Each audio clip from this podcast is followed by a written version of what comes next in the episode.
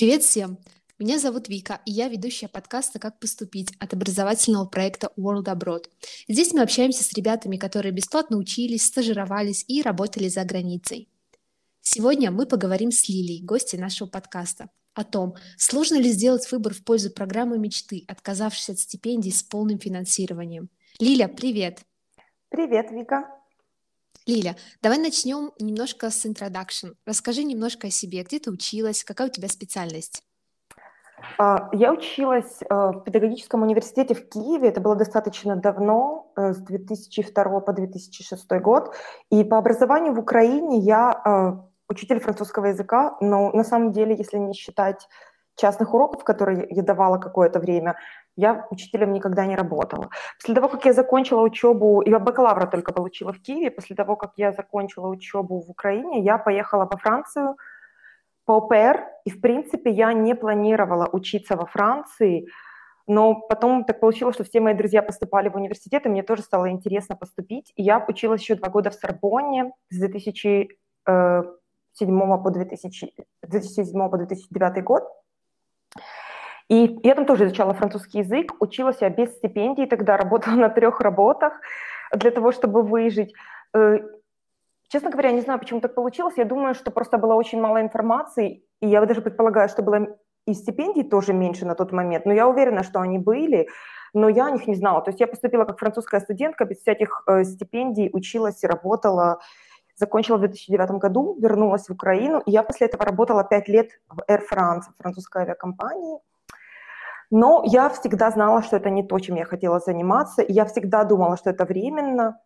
И в 2015 году я ушла из авиакомпании, и я уехала э, волонтерить в Турцию с сирийскими беженцами. Я работала возле границы с Сирией э, год, и для меня этот год стал таким вот прямо очень life-changing experience. Я очень много всего поняла, или даже не совсем поняла, я скажу, убедилась в том, что я хотела делать. И мне кажется, я очень выросла в личном плане. Я поняла, что я не остановлюсь перед своей мечтой, что если я что-то хочу, я буду это делать и добиваться. И когда я вернулась в Украину, вернулась в Киев обратно, а, я искала работу пять месяцев, потому что а, я хотела работать где-то в социальной сфере, я еще не до конца поняла, где именно я бы хотела работать, но я поняла, что это точно э, неправительственные организации или что-то смежное. Э, и я искала пять месяцев работы, потому что у меня нет ни профильного образования, ни опыта. Было очень сложно, конечно, но постепенно все начало получаться. Я нашла сначала работу в маленькой э, НГОшке, и потом э, э, перешла работать в Министерство э, здравоохранения в проекте э, по борьбе с ВИЧ. И после этого я работала еще два года в международной организации американской э, в ЛГБТ-проекте, по правам ЛГБТ. И э, вот уже год я студентка в Италии, учусь на правах человека в университете Падуи. Вот такая не очень короткая история. Вау, просто вау, Лиль. Смотри, получается, у тебя э, в Сорбоне ты закончила мастер дегри, да? И Нет. получается... Нет. Да, прости, перебила да. тебя. Да, да, рассказывай, рассказывай. Я, я закончила бакалавра. Дело в том, что я, честно говоря, не уверена, такая же ситуация сейчас или нет, потому что очень много всего поменялось, 10 лет все-таки прошло. Но когда я поступала, а, можно было подавать документы как на мастера, так и на бакалаврат, но они потом тебе говорили, например, твоих кредитов там не хватает на магистратуру, но мы вот можем взять на такой-то курс, да. И так как у них все университеты очень автономные, я подавалась э, в Леон, подавалась э, э, в Сорбону в Париже и куда-то еще, я точно не помню. В три университета я подавалась. В Лионе меня взяли э, на магистратуру, даже на второй курс, э, то, что они называли Master 2. Э, но э, я просто очень сильно хотела учиться в Сорбоне, прям такая у меня была мечта. Я помню, когда была ОПР, вот я ходила вокруг этого здания, вот прям мечтала, как я буду там сидеть на этих лавочках, на которых великие сидели. И в Сорбоне меня э, не взяли на магистратуру, взяли только на бакалаврат. Поэтому я э, получила второй бакалаврат, получается, один в Украине, один во Франции. А, то есть, получается, а, официально у тебя один, да? Тебе зачислили какие-то курсы с твоего бакалавриата предыдущего, и закончил ты как бы бакалавриат в Европе, то есть во Франции. Или, получается, у тебя остался и тот, и тот, как бы два. Вот это и интересно. Тот, и тот. Это очень здорово. А, я не знаю по поводу того, есть ли сейчас такая ситуация, можно ли так делать сейчас, но как вообще ты, под... ты изначально подавалась на мастера, верно? Но они тебе сами прислали ответ и сказали, к сожалению, только на бакалавриат, и предложили такую схему, верно? Э, честно говоря, это так давно было, э, я на сто процентов не уверена, но насколько я помню, да, потому что я помню, что вообще у меня было желание учиться, э, скажем так, у меня, я не хотела поступать на первый курс, я не хотела начинать сначала, так как очень многие мои друзья сделали, потому что ну, это было просто проще поступить на первый курс, скажем так. Я не хотела, я хотела учиться, если честно, как можно меньше, в идеале год или два, и э, поэтому я точно хотела на как можно более высокий курс поступить. Ну да, они меня не взяли на, на магистратуру в Сорбоне, в Лионе взяли, но в Лион я не хотела ехать. Вернее, я не против была, но если есть Сорбона, то я выбрала Сорбон. Ну, кстати, тоже вопрос выбора. То есть здесь ты выбрала то, к чему тебя именно тянуло свое сердце, да, независимо от того, сколько тебе нужно было доучиваться. То есть ты все равно выбрала то, что тебе нравилось больше, явно, да, потому что ты могла бы закончить спокойненько магистратуру в Лионе, да, и был бы у тебя уже другой уровень образования, можно было бы, в принципе, да, там, работу искать и прочее. Но нет, то есть мы здесь уже начинаем с того, а, а какие выборы ты делала в жизни, да, и почему ты их делала. Вот это очень интересно интересно? Ну, смотри, э, я думаю, если честно, я буду очень откровенна здесь. Э, я думаю, что у меня тогда не очень был сознательный выбор. Да, я точно так же, как и сейчас. Кстати, для меня это открытие. Это вот прям... Я не думала над этим в таком контексте, но ты сейчас вот дала мне понять, что даже тогда я выбирала, получается, сердцем. Но я думаю, что мой выбор был не очень сознательный, не в, не в плане того, какой университет я выбираю, а в плане того, как, для чего мне это нужно. То есть э, Дело в том, что я, э, когда училась э, в педагогическом университете, я вообще не слышала ни про какие обменные программы. То есть я очень сильно хотела уехать за границу, э, не для того, чтобы эмигрировать, а для того, чтобы получить международный опыт. И я помню тогда самое распространенное как бы способ получать информацию, это листовки возле универа раздавали, или были такие, знаешь, как а, доски объявлений, вот там тоже э, листовочки висели, потому что это был 2002-2006 год, то есть это давным-давно было. И я вот прям эти все листовки, у меня была коробочка такая, я их собирала 4 года, пока училась в бакалаврате, то есть я прям, ну, я знала, что я хочу обязательно попробовать какой-то международный опыт. Но Почему? Про учебу, вот именно про учебу, я не задумывалась, наверное, потому что таких реклам я не видела, или если они были, это всегда было очень дорого. То есть я не видела э, никаких программ именно стипендиальных, скажем так. Я уверена, что они были, просто, как я сказала, я думаю, что информации было намного меньше. Вот. И э, поэтому поехала я по ОПР просто для того, чтобы пожить во Франции, получить международный опыт, почувствовать вот, э, ну, как бы эту другую культуру, подтянуть язык и так далее. Но потом я увидела еще одну возможность, про которую я не думала, когда я училась в педагогическом университете. Это возможность учиться, потому что мои друзья, которые, с которыми я там познакомилась, все иностранцы, они все поступали. Это вот была их задача, прям они приехали с этой целью. И я подумала, что я тоже хочу поучиться, просто, знаешь, как бы получить еще один другой международный опыт. Вот я пожила в семье, как бы получила опыт такой очень французской жизни, и теперь я могу получить опыт студенческой жизни во Франции. Вот, в принципе, это была моя цель. У меня как бы не было цели получить какое-то конкретное образование на тот момент что очень сильно отличается, например, от того, что я делаю сейчас, да. То есть мне кажется, что мой выбор в плане образования был не очень сознательный. Это был скорее выбор вот э, в пользу нового интересного опыта. И поэтому как бы мне не очень принципиально было, что я изучаю. Для меня принципиальнее было, например, поступить на программу, где большинство французов, да, то есть я не хотела учиться с иностранцами там на тех программах, которые больше предпочитают иностранцы. То есть я хотела получить именно французский опыт. Вот. То есть, да, я выбрала как бы сердцем, но я не очень сознательный выбор сделала в плане какого-то своего будущего, знаешь. То есть получается, что у меня два бакалавра с французским языком. Я, честно говоря, на данный момент не уверена, что я бы сделала такой же точно выбор. Ну, это, это мой опыт.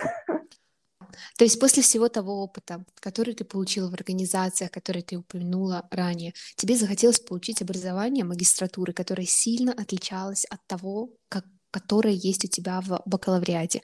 Как ты решила подаваться на программы и на какие программы магистратуры ты подавалась? Ну смотри, когда я закончила учебу во Франции, я училась уже достаточно много лет. И ну, кроме того, моя учеба во Франции была очень тяжелая, потому что я, у меня не было никакой стипендии, я работала на трех работах, я просто была без сил там. И поэтому, когда я вернулась, честно говоря, я думала, что все, как бы моя э, учебная деятельность закончена. То есть э, я вообще не думала, что я буду учиться, за парту больше никогда не сяду.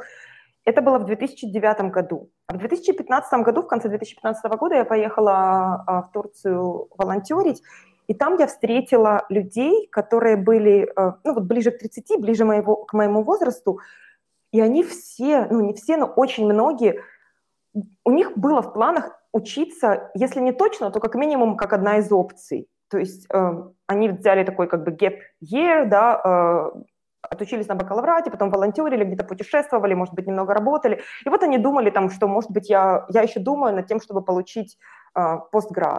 И я была как-то очень сильно удивлена, потому что вот точно так же, как тогда во Франции, я не думала про учебу, но друзья меня как бы вдохновили, здесь было то же самое. То есть э, я опять не думала про учебу в свои на тот момент 30 лет, и вот этот год, который я там прожила, он мне позволил как-то дать себе возможность мечтать об этом снова. И э, девчонки, которые были из Украины, они мне показывали разные варианты, которые есть э, для получения стипендий именно для украинцев.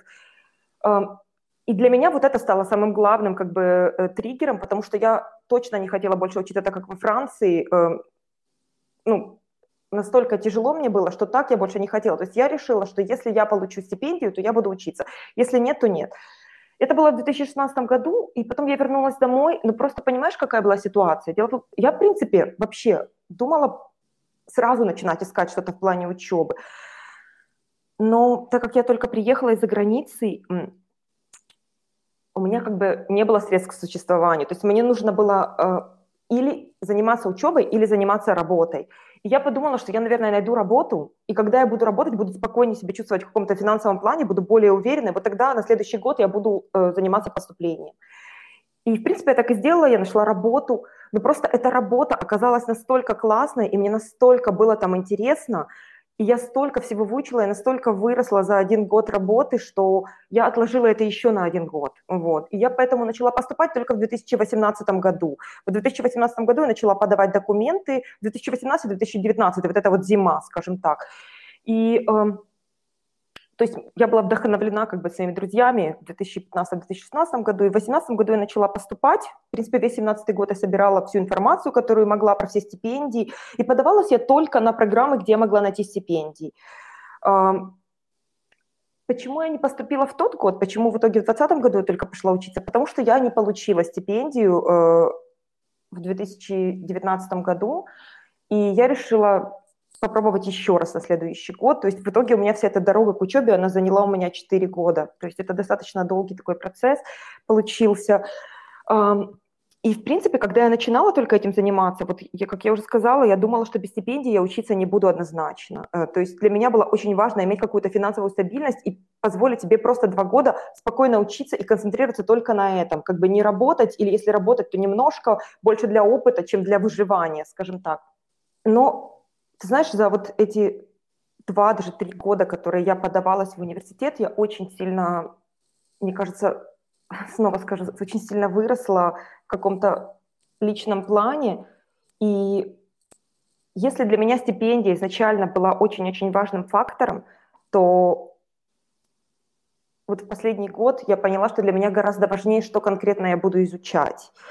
И подавалась я а, на все программы, которые были мне интересны, где я могла найти полную стипендию. То есть я так вот, знаешь, пренебрежительно относилась ко всяким финансовым э, э, грантам небольшим, там, где тебе 4000 евро дают, там, или там, ну, небольшой, небольшой какой-то кусок, да, я только подавалась на полные стипендии. Я подавалась на два Erasmus, один в Швеции, один, ну, там такая сложная программа, я выбрала Великобританию. Э, получается, один Erasmus в Швеции, права человека, один в Великобритании, э, гендерные студии. Потом я подавалась на ВИСПе, на тот момент называлась так программа, она сейчас как-то по-другому называется, шве- от шведского правительства стипендия.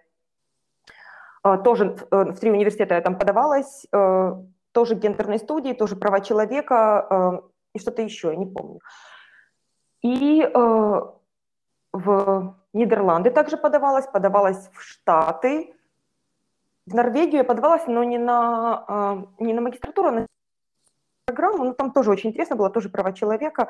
И, в принципе, я вот все два года, которые я подавалась, э, с 18 по 20 год, я ориентировалась только на северные страны, потому что, ну, как бы считается, что там образование лучше, и мне было интересно пожить в странах, э, так как я феминистка, мне было интересно, например, в Швеции пожить, да, там, или э, в Норвегии, я не знаю, в северных странах, где э, феминизм на политическом уровне практически закреплен, вот, и поэтому я подавалась только в северные страны. И Италия, где я сейчас учусь, вообще не была у меня в планах, вообще. То есть я подалась в Италию, в самый-самый последний момент я увидела, что есть полная стипендия в Италии, эм, вернее, не в Италии, а в Падуанском университете, потому что в Италии есть полная стипендия от государства, но я на нее не могла подаваться, потому что я по возрасту не проходила.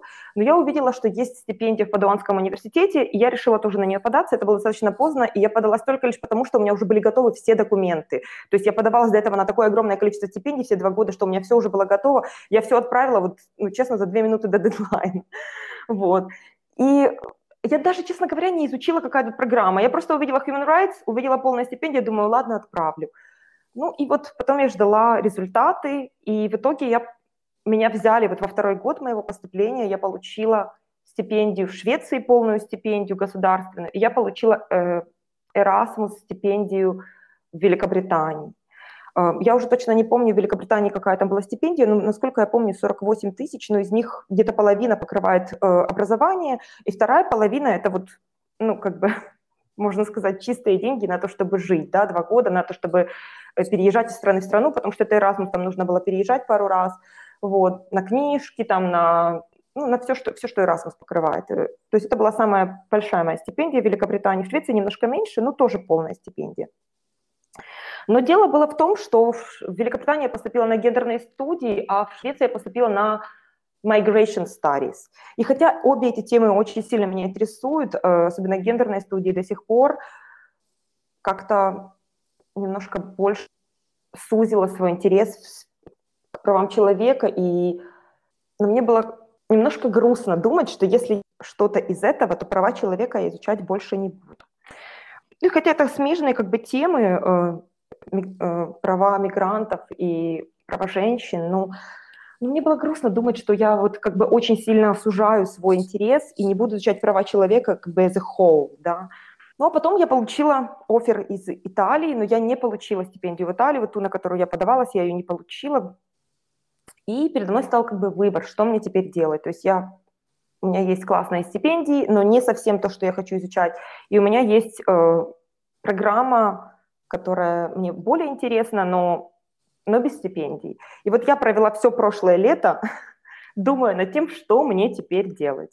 То есть, получается, э, летом перед тобой стоял выбор, да? То есть поехать и учиться по Эрасмусу, либо на твою программу, которую ты хотела, которая тебе нравится, в Италии, да, где, скажем так, не было максимального покрытия, но ближе тянуло, опять же, тебя твое сердце тебя туда тянуло. И чем ты вообще ну, располагала, как ты думала, то есть э, что было за твоим выбором, какие мысли?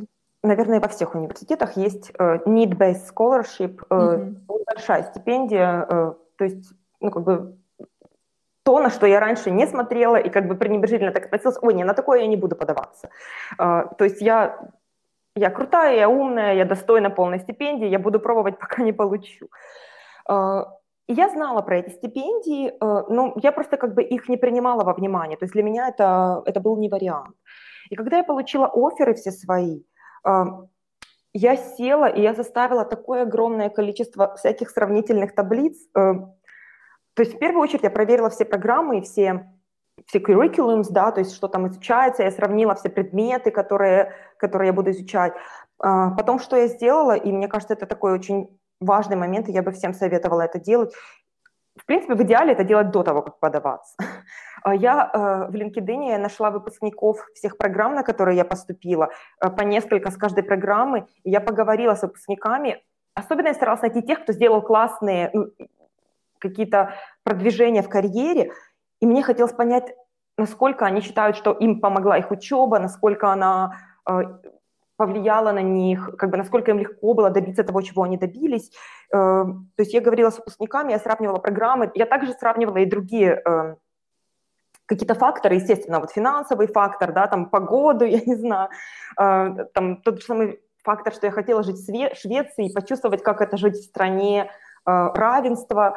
То есть я думала, мне кажется, это был самый тяжелый выбор в моей жизни, вот серьезно скажу, отказаться от больших денег и спокойной жизни или изучать, и изучать то, что я хочу, или изучать то, что мне тоже интересно, но не настолько но при этом жить спокойно. И в итоге, э, когда я сравнила все, я поняла, что для меня самый главный фактор, самый-самый главный фактор – это программа.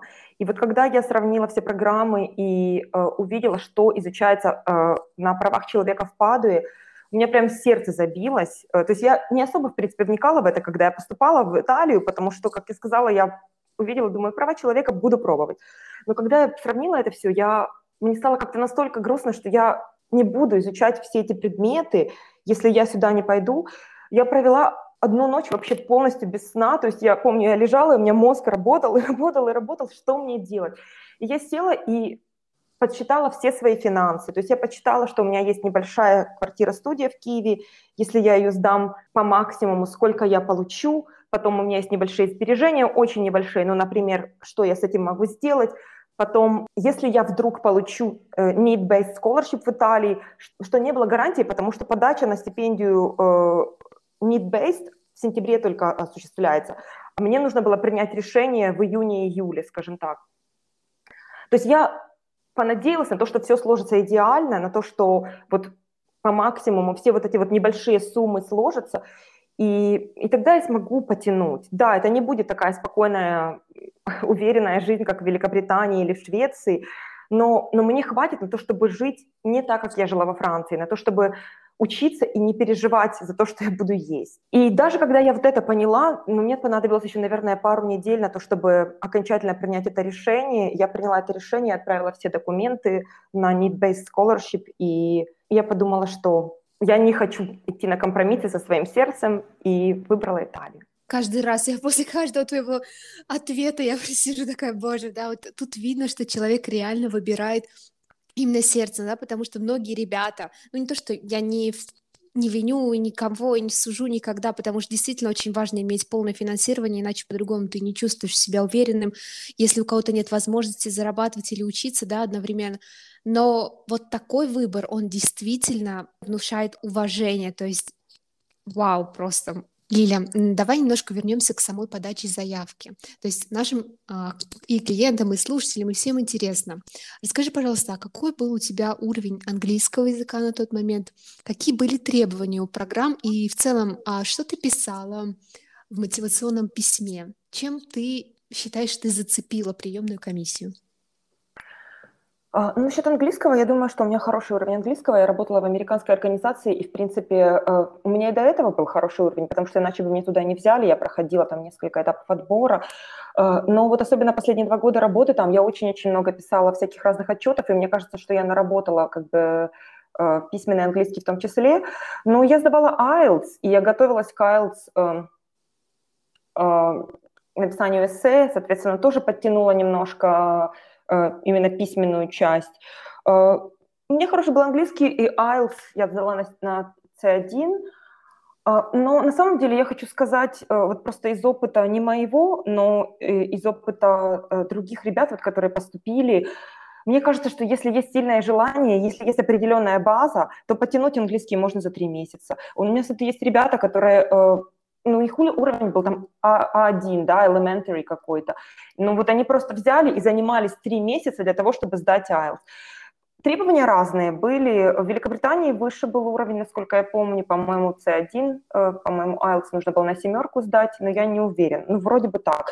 Э, в Италии B2 э, достаточно. А что касается мотивационного письма, ну, в мотивационном письме, на самом деле, информацию про то, как писать мотивационные письма я собирала очень долго. Мне кажется, что на самом деле я начала этим заниматься даже тогда, когда я подавалась на волонтерство свое в Турции тоже достаточно долго, на самом деле, я его искала. Я начала подаваться в апреле, а, а выбрали меня только в сентябре.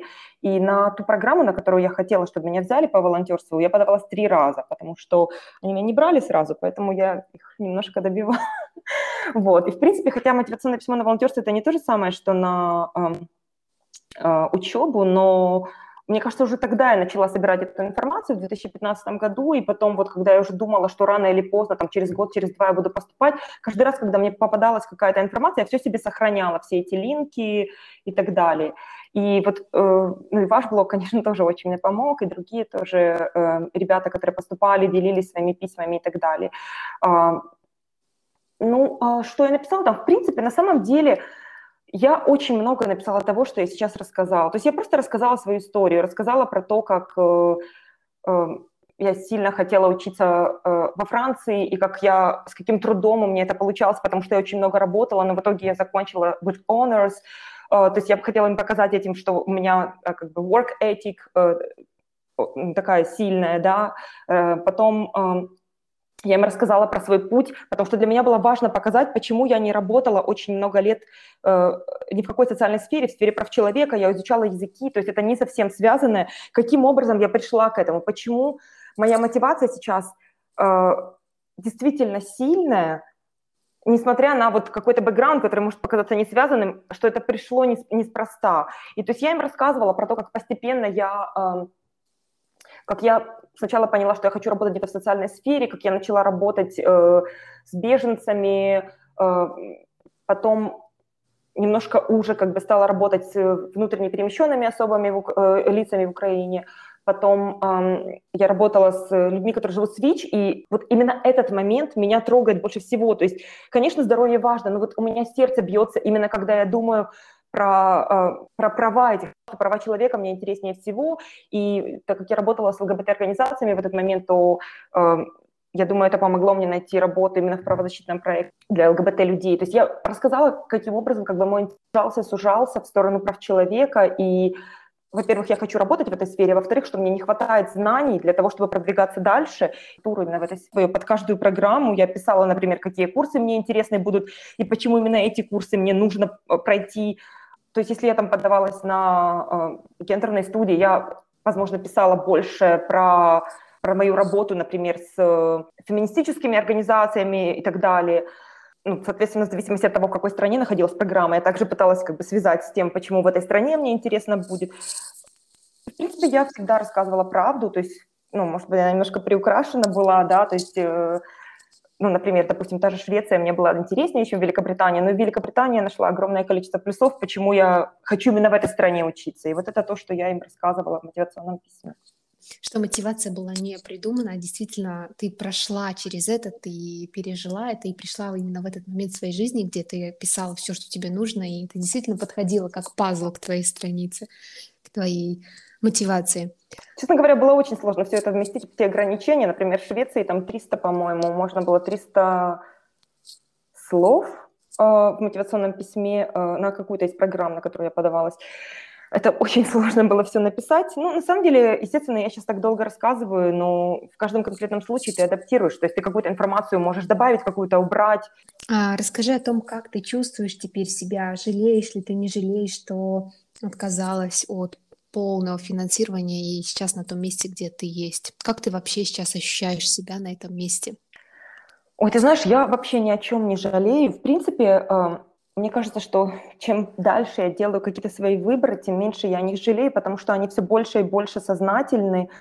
И если, например, в прошлом, возможно, есть какие-то вещи, которые я бы сейчас сделала по-другому, хотя я все равно считаю, что не стоит ни о чем жалеть, то вот все, все мои последние выборы, я думаю, что вот так же, как я рассказала про мотивационное письмо свое, они все вот прям вписываются в какой-то карьерный план, да, и э, в то, что я, чем я хочу заниматься, и каждый из них стал, ну, прям таким очень жизнеутверждающим, что ли, для меня. И вот ты знаешь, мне кажется, что любой челлендж, который ты преодолеваешь, да, вот, например, я, э, ну, я не поступила куда-нибудь, там, куда, где меня взяли, да, э, то есть я подумала, что первый год я не получила стипендию, окей, я не соглашусь, я пойду еще раз, да, потом я получила, я была очень горда этим, но сделала другой выбор, и кто-то мог бы сказать, что это глупый выбор, да, но я смогла чем себя поддержать, я подумала, что сделать выбор в пользу чего-то меньшего, для этого нужна большая сила, да, то есть нужно как бы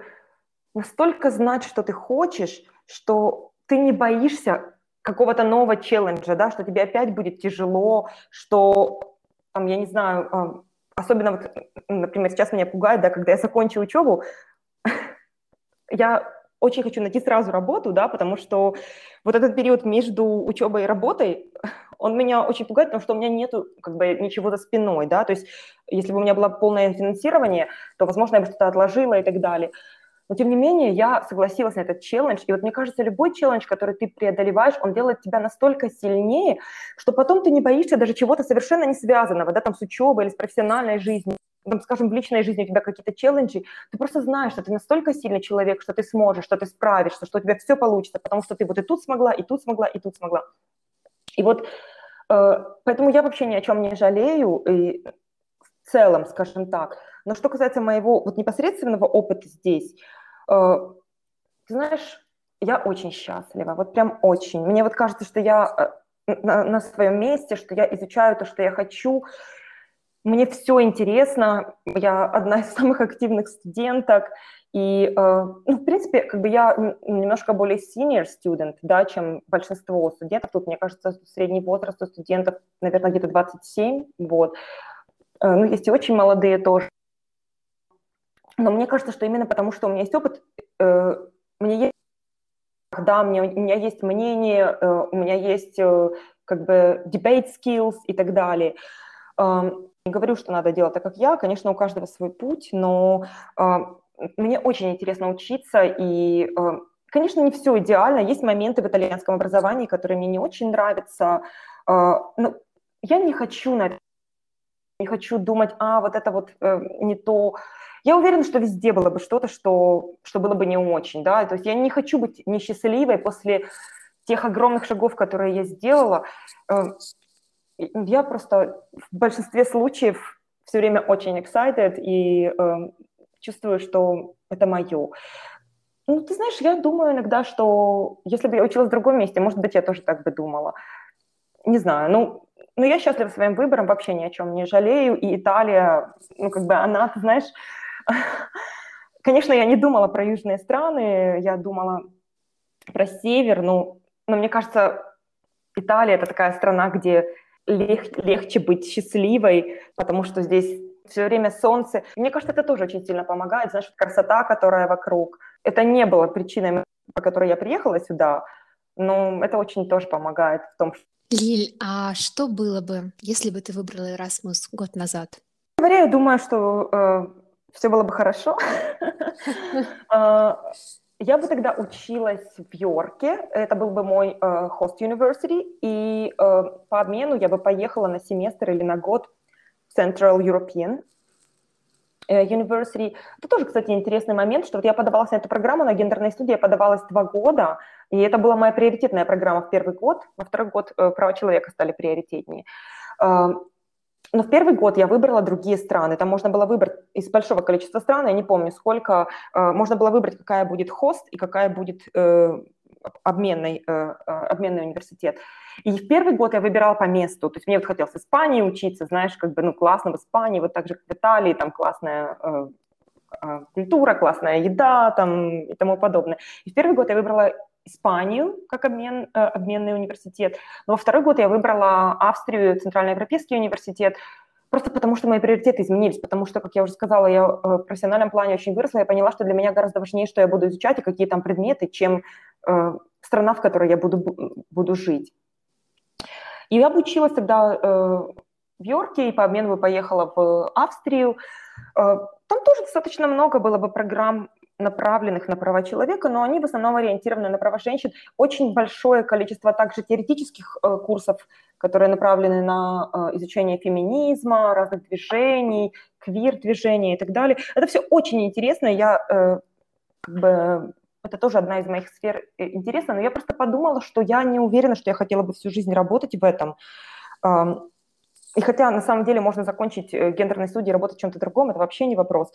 Но я подумала, что если я уже знаю, что я, я бы хотела попробовать, возможно, что-то другое, ну, как бы мне показалось странным делать выбор в пользу этой программы, если я уже знаю, что, по крайней мере, на данный момент мне интересно попробовать разное, не только, э, не только какие-то гендерно ориентированные программы. Но я думаю, что все равно было бы все хорошо, на самом деле. Ну, Великобритания, мне кажется, тоже очень интересная, прекрасная страна, хотя я там не была. Э, ну и курсы там тоже были очень интересные. Вот это вот, как бы, знаешь, когда вот ты что-то говоришь, и у тебя прям сердце начинает биться, вот тебе кажется, вот это твое, вот оно твое. Вот иногда бывает, знаешь, какой-то, увидишь эм, там, не знаю, э, объявление о работе, да, и ты вот, иногда ты смотришь и думаешь, ну, вроде ничего, а иногда смотришь, вот это про меня, это мое, вот это оно. Вот такого у меня не было там. И мне кажется, что вряд ли бы оно появилось. А здесь есть. Это самое главное, Лиль. И последний такой завершающий мой любимый вопрос, а какие бы, ну, даже какой бы один совет ты дала всем ребятам, которые стоят перед выбором? Напутственные слова. Такой совет, который я, в принципе, даю всем после того выбора, который я сделала. Я думаю, что думать надо головой обязательно. Э, то есть нужно все взвешивать, нужно все сравнивать. И, э, ну, естественно, выбор должен быть сознательный, потому что э, ну, можно выбрать сердцем программу в Австралии или в Штатах, где учеба стоит несколько десятков тысяч долларов, и подумать, ну как-нибудь разберусь. Ну, скорее всего, ты не разберешься. Все равно думать нужно обязательно, и нужно принимать сознательное решение. Но если все сложилось, и тебе кажется, что вот должно получиться, то мне кажется, что последний выбор он за сердцем. Потому что если ты чего-то очень сильно хочешь, мне кажется, лучше попробовать. И пусть он будет тяжело, пусть будет сложно, может быть, даже не получится, но зато ты не будешь всю жизнь жить и думать, а вот что бы было, если бы я тогда в 30 лет пошла учиться? Поэтому да, думайте головой, но выбирайте сердцем. Обожаю. Это замечательная нота, на которой мы можем завершить наш выпуск. Спасибо тебе большое, Лиля. Я восхищена тобой, твоим выбором и твоей историей. Спасибо, что стала нашей гостьей. Ребята, подписывайтесь на наш телеграм-канал, инстаграм-канал, ставьте лайки, пожалуйста, ваши отзывы к подкасту. Для нас это очень-очень важно. Всем спасибо. спасибо и до встречи на следующей неделе. Всем пока!